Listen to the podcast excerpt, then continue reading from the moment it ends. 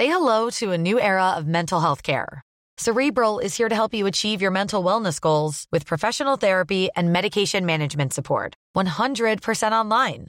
You'll experience the all new Cerebral Way, an innovative approach to mental wellness designed around you. You'll get a personalized treatment plan from a therapist, prescriber, or both in a safe and judgment free space. Your cerebral therapist or prescriber will outline a customized plan with clear milestones along the way so you can get to feeling your best. With Cerebral, you're not alone in your mental health journey. We're here to empower you to live a fulfilling life. So take that first step towards a brighter future and sign up today at cerebral.com slash podcast and use code ACasts to get 15% off your first month. Offer only valid on monthly plans. Other exclusions may apply. Offer ends July 31st, 2024. See site for details. Bonjour à tous, nous parlons aujourd'hui non pas d'une, mais de trois belles figures, des figures angéliques même, puisqu'il s'agit de trois archanges qui sont indissociables pour leur rôle de médiateur entre Dieu et les hommes. Saint Michel, bien sûr, est le plus connu, car c'est le patron de la France, mais il n'est pas le seul, il y a aussi Gabriel et Raphaël qui sont fêtés ensemble le même jour. Tous les trois sont à la fois des protecteurs, des guérisseurs et des messagers de Dieu. Nous partons donc à la découverte de ces êtres qui ont beau être invisibles et purement spirituels, ils n'en ont pas moins une action très concrète en ce bas monde et au-delà bien sûr. Et nous en parlons avec le Père Jean-François Thomas. Bonjour mon Père. Bonjour Émeric. Vous êtes l'auteur, je le signale, de Méditation quotidienne publiée chez Via Romana euh, ces jours-ci, également avec Véronique Jacquier, journaliste. Bonjour Véronique. Bonjour à tous. Alors, pour commencer, eh bien, euh, nous allons nous rendre en France, puisque euh, les archanges, s'ils ont un pouvoir de protection qui nous prouve leur présence, eh bien, en juillet dernier, deux lieux dédiés à Saint-Michel ont échappé de peu aux flammes, ceux d'une façon spectaculaire. Exemple en Bretagne, dans les Monts d'Arrée. Regardez le reportage de Michael Chailloux.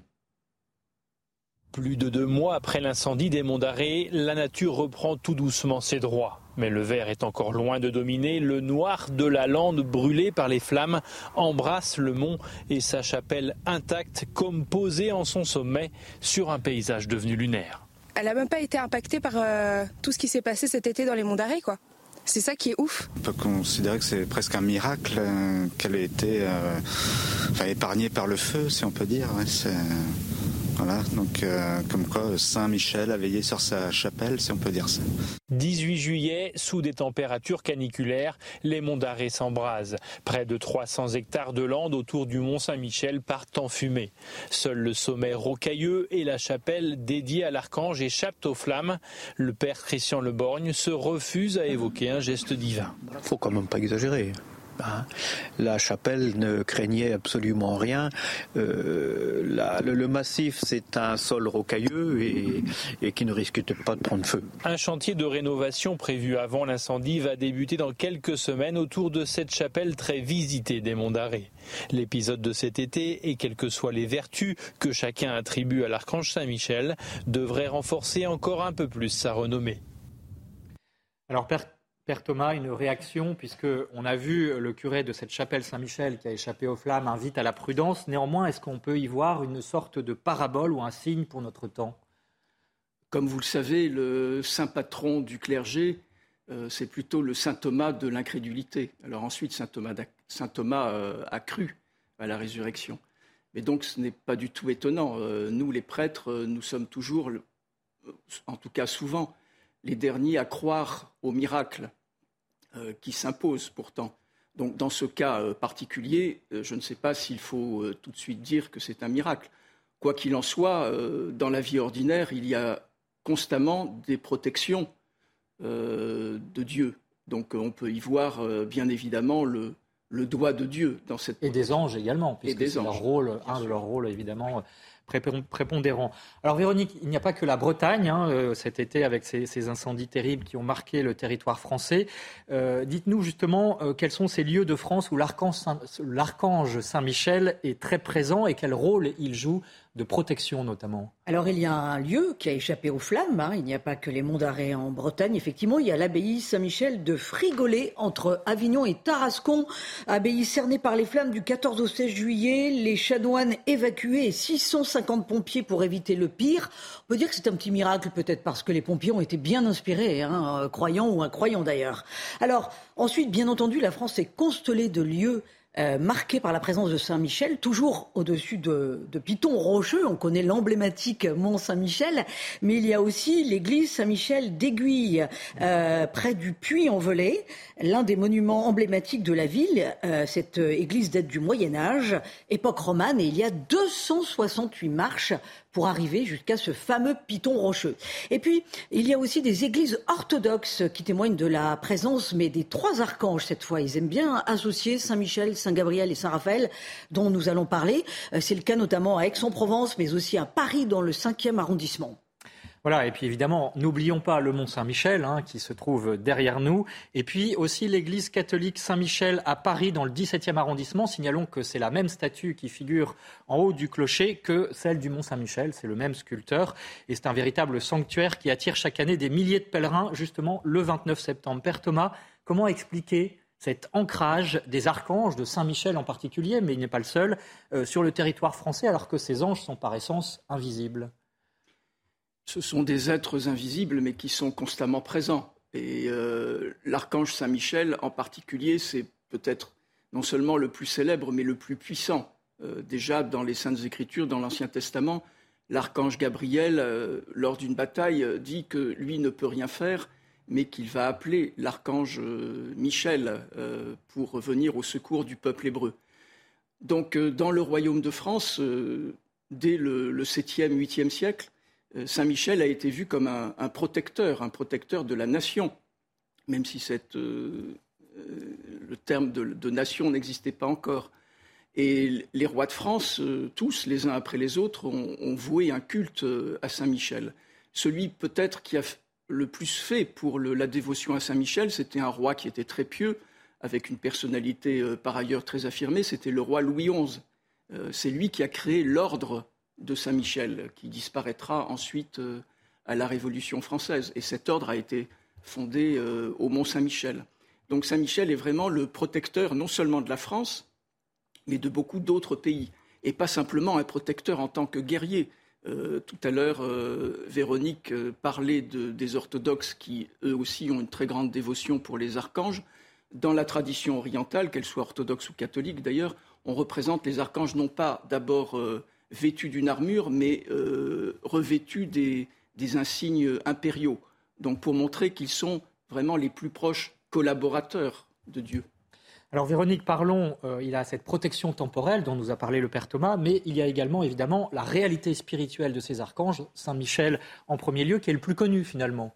Oui, il est très populaire. Il incarne la lutte du bien contre le mal et la victoire du bien surtout. Donc c'est le protecteur par excellence, vous l'avez dit, Père Thomas, des hommes, des pays, la France, mais aussi l'Allemagne et la Belgique. Et il est toujours représenté avec une épée. Alors son prénom, euh, Michel ou Michael ou Michael, en hébreu, ça signifie qui est comme Dieu sur le mode interrogatif. Pourquoi?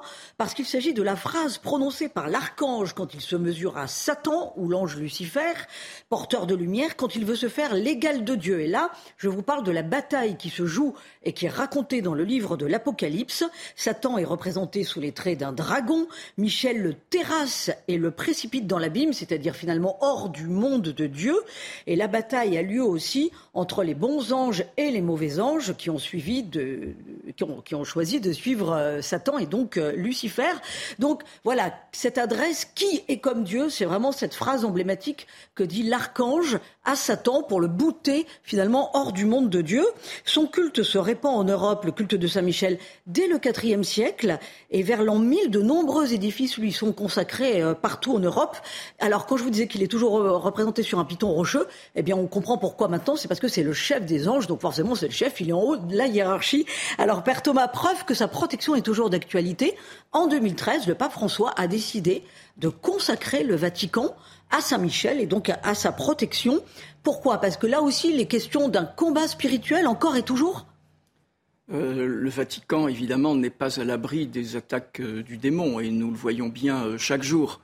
ce n'est pas une, chose nouvelle. Souvenez-vous de Léon XIII, lorsqu'il a composé ses prières à Saint-Michel, que l'on récite à la fin de toute messe basse, de toute messe lue, c'est parce qu'il a eu une révélation de l'attaque du démon contre l'Église. Et donc, dans cette prière, euh, d'exorcisme, euh, il y a l'invocation euh, de Saint Michel. si Saint Michel est tellement important, il n'est donc pas étonnant qu'il soit aujourd'hui la cible privilégiée des ennemis de Dieu. Pensez par exemple à cette statue de Saint Michel qui doit être voilà, qui doit être déboulonnée. Saint Michel est vraiment celui qui est le plus en avant des armées divines. Donc, euh, dans une société qui rejette Dieu, nécessairement, on rejette également euh, celui qui combat au nom de Dieu. Mais ce qui est très rassurant quand même, parce que quand on lit par exemple le livre de l'Apocalypse, on voit que Saint Michel est vainqueur du démon.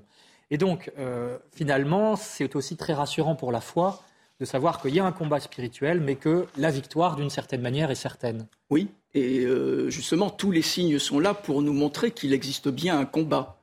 Euh, Saint-Michel euh, n'est pas simplement une statue.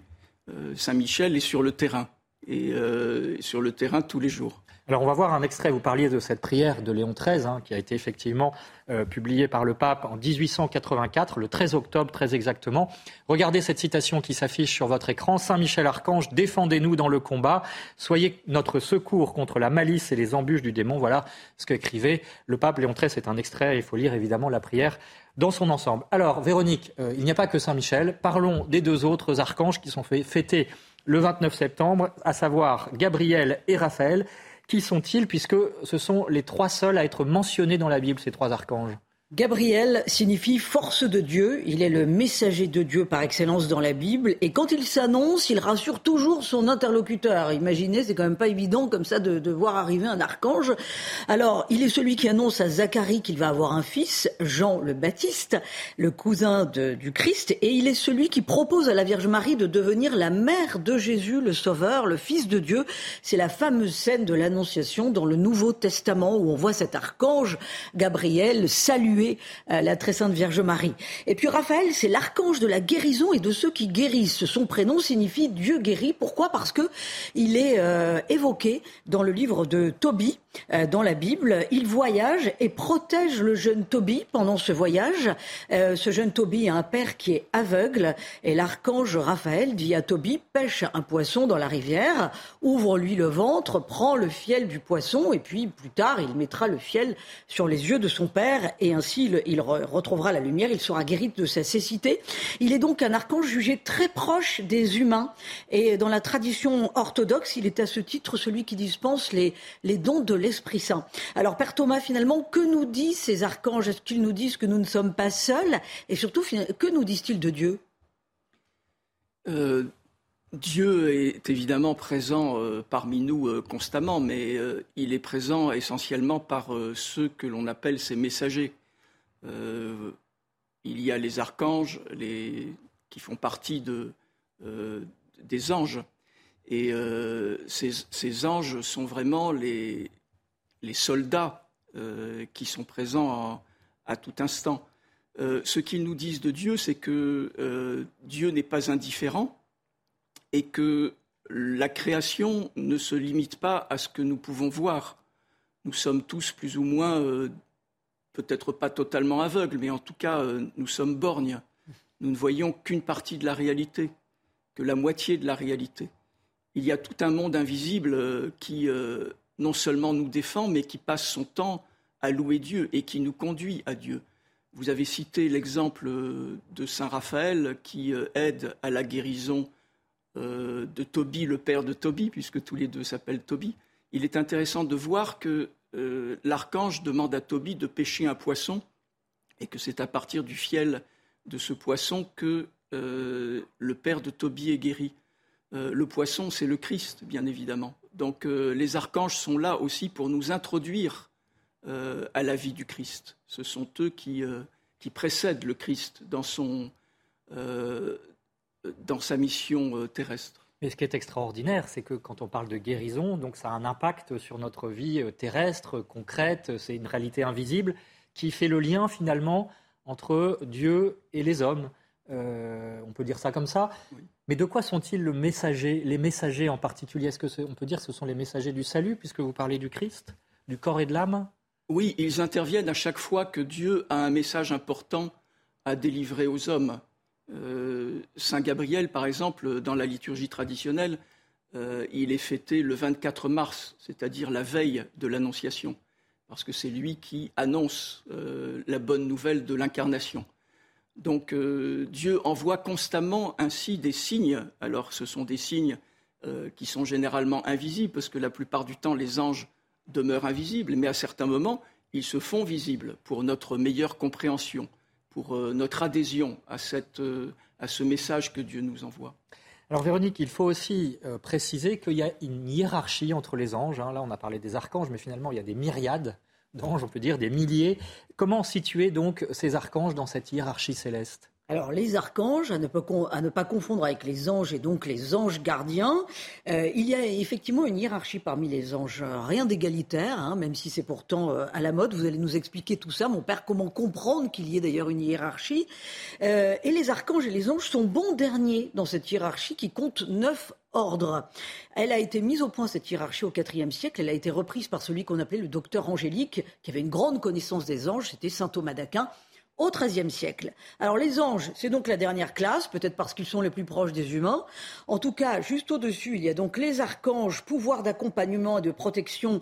Ils sont sept, mais ils sont seulement trois à être nommés dans la Bible et à être finalement incarnés, Saint Michel, Saint Gabriel, Saint Raphaël. Ensuite, au-dessus des archanges, on trouve les principautés, une classe d'anges attachés à une ville ou à une nation. Leur rôle, c'est bien entendu la protection pour que le plan du salut des hommes se déroule suivant le plan de Dieu. Alors encore au-dessus, il y a la classe des puissants, et puis au-dessus des vertus, et puis encore au-dessus des dominations, et encore au-dessus des trônes, c'est drôle de nom, mais euh, qui régentent l'action juste de Dieu et dont on dit qu'ils inspirent les hommes justes.